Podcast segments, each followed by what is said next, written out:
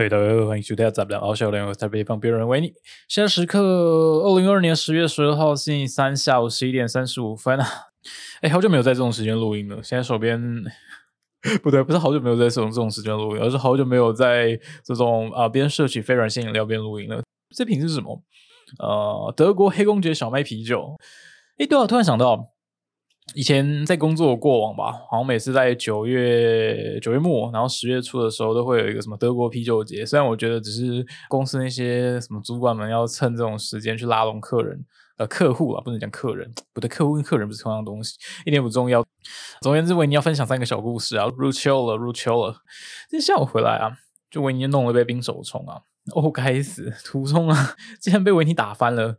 维尼还是要归咎于，绝对是因为维尼缺乏同情心，还有同理心得分也相对低落的现世报啊。呃，为什么说是现世报啊？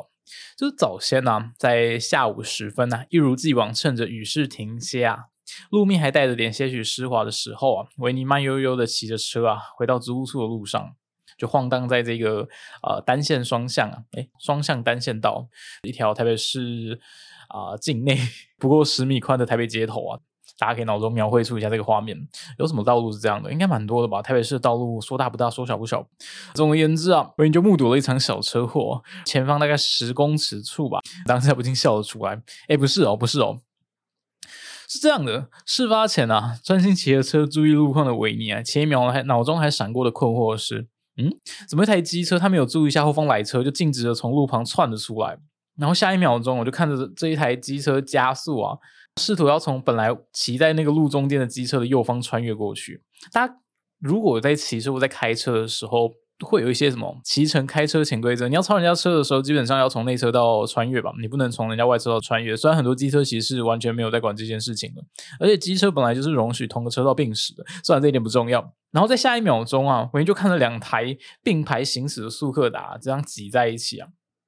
在这一秒钟之内啊，直到这两台苏克达亲密接触之后，亲密接触，笑死，彼此后轮摇摆几下，那画面像极了两个碰在一起的陀螺。再来画面就是苏克达一个侧滑，然后两个人向前翻滚了几圈呢。呃，不是有句俗语说什么“头过身就过了”？这句话好像不适用于这里啊。维尼那时候看说被撞的那一方呈现一个屁股朝上的姿态啊，然后略微侧躺在那个双黄线上。而肇事的那位欧巴桑啊，呈现一个扑街样啊，对，这是什么粤语？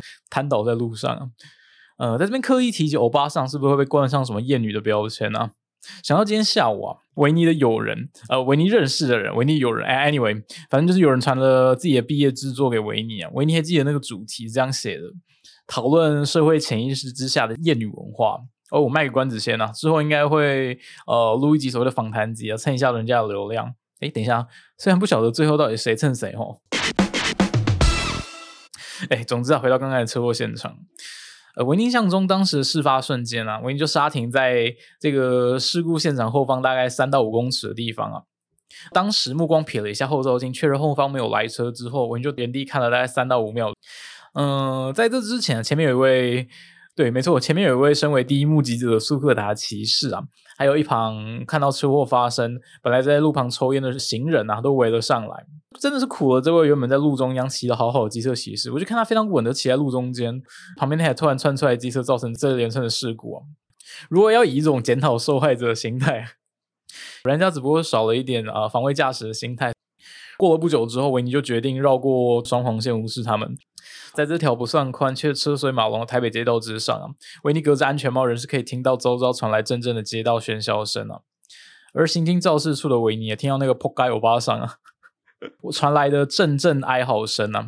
刹那之间，维尼口罩下的笑容高挂，真是一种打从心里来挥之不去的笑意，真是想关也关不掉。你驾照用鸡腿换你。缺乏同情心又低同理心表现的维尼再得一分了，无怪乎啊，维尼刚才不小心打翻了手边的咖啡，还将新开封的米撒了一桌，嗯，真是砍头啊砍头啊！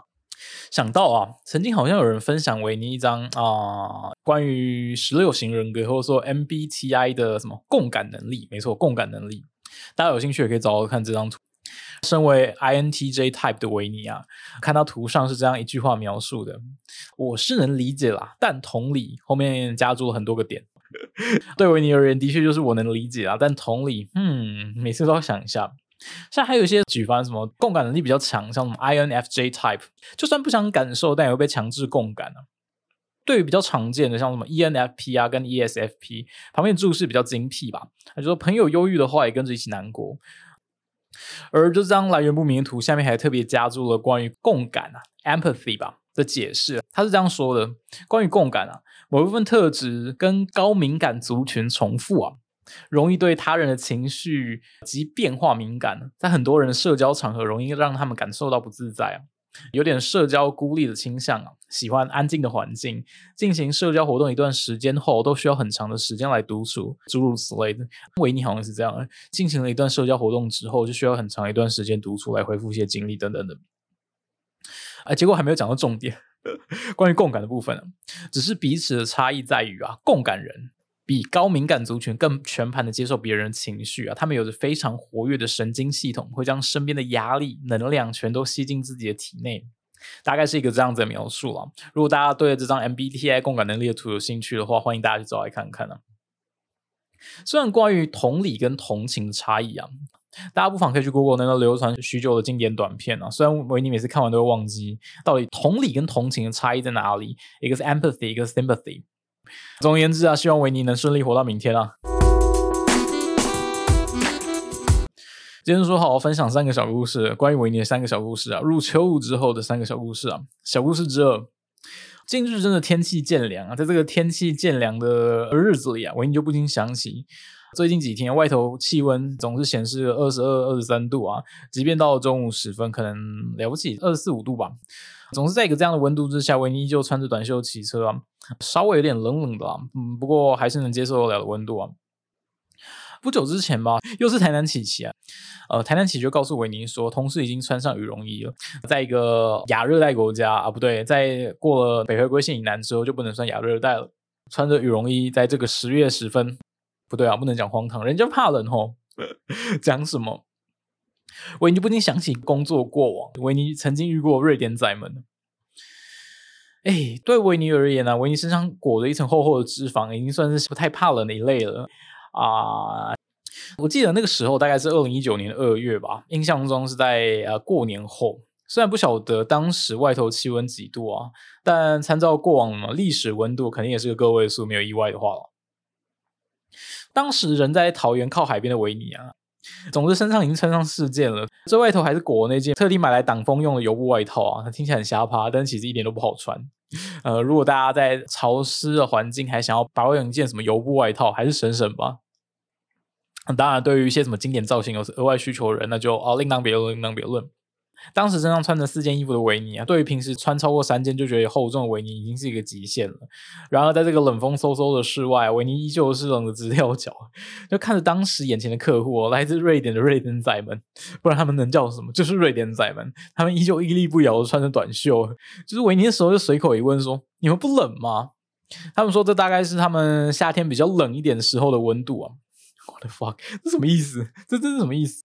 大概又在室外站了二十分钟之后啊，同样站在室外的瑞典仔啊，也依旧敌不过这个西太平洋东南方这座小岛上的东北季风。呃，于是就向维尼略微尴尬的表示说有点冷，想要借个车钥匙到后车厢去拿个外套。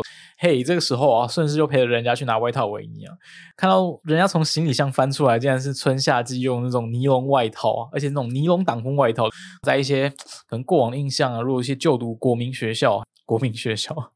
这个不知道几个世代以前的用用语，竟然会在这种莫名其妙的时分出现了。呃，在什么义务教育时期吧，只要不是你特别去定制的，学校发的那些制服外套或者是什么，好像有一些可能是分发一些尼龙外套吧。我记得印象中维尼穿到的大部分都是呃那什么聚酯纤维之类的吧，比较多是棉跟聚酯纤维的。为什么现在要讨论材质？总之，大家如果看过那种春夏季用来挡风尼龙外套，大概就知道维尼在讲什么。呃，对，就是空有一身脂肪的维尼，还是退下吧。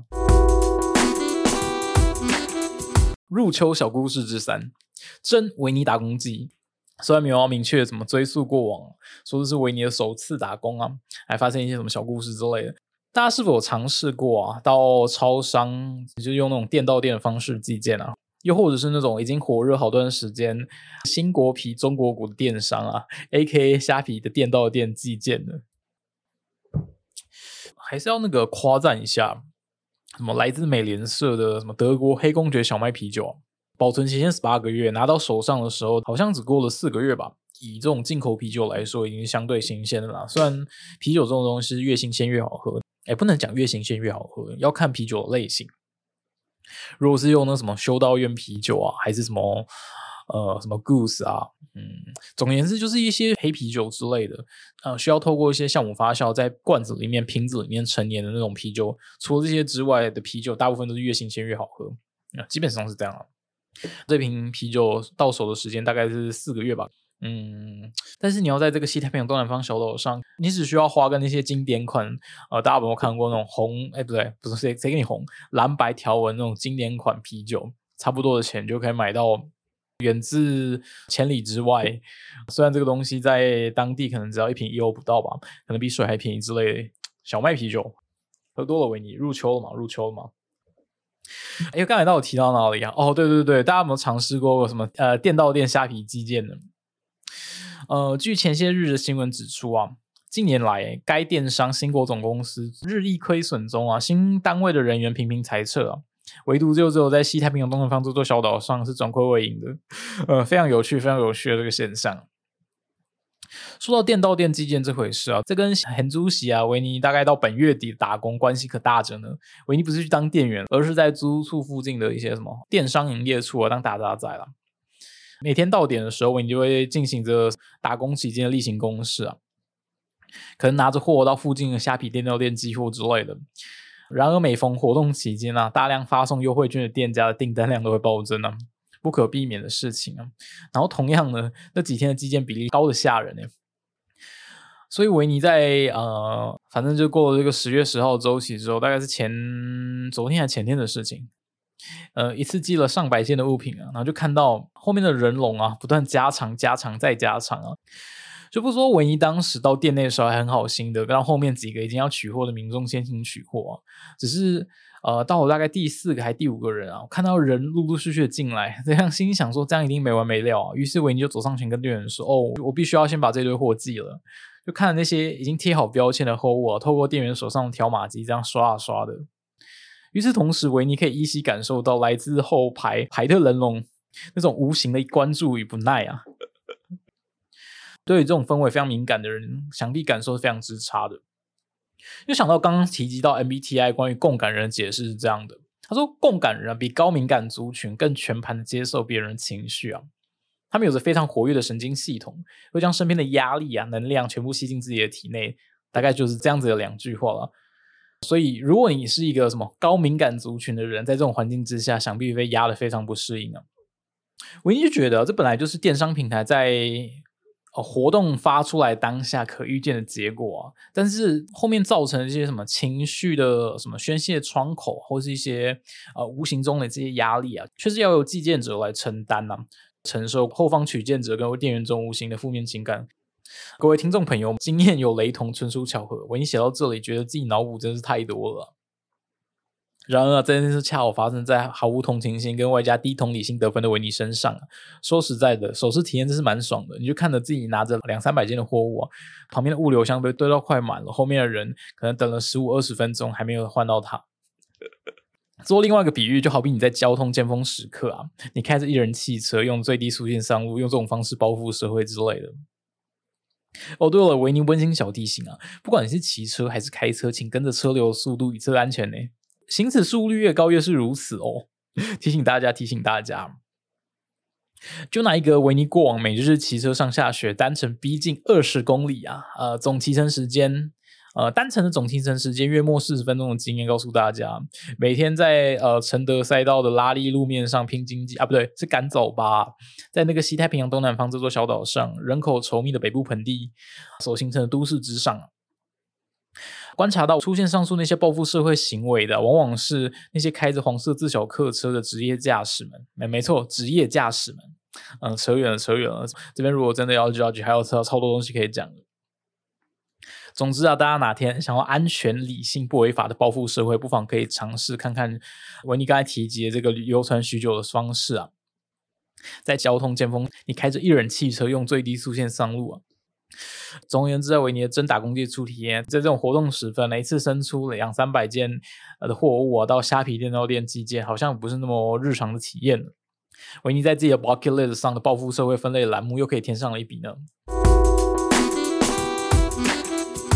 那没错，以上三个入秋小故事分享给大家。结果这集到底在 murmur 什么，维尼自己也搞不太清楚啊。只是啊，本周末恰好就是秋奥音乐季啊，只留存于过往年代的野台开唱就先放一边了，去他的最后一届万年青的旅店组上摔马，否则维尼就可以在台北看万青了。总之啊，秋奥身为少数的真台北音乐季啊，言下之意是那种办在台北县啊，不对，新北市的，不要来乱哦。虽然没人想知道，但维尼还是要说，维尼手边现现在优卡还是二零一八年秋奥纪念款呢，真的没有人想知道。哦 Anyway，总之就是一个薛定谔的现身啊！入秋了，说不定维尼周末也会来秋奥晃晃了！啊不论如何，祝大家有一个愉快的周末吧！先这样，大家拜。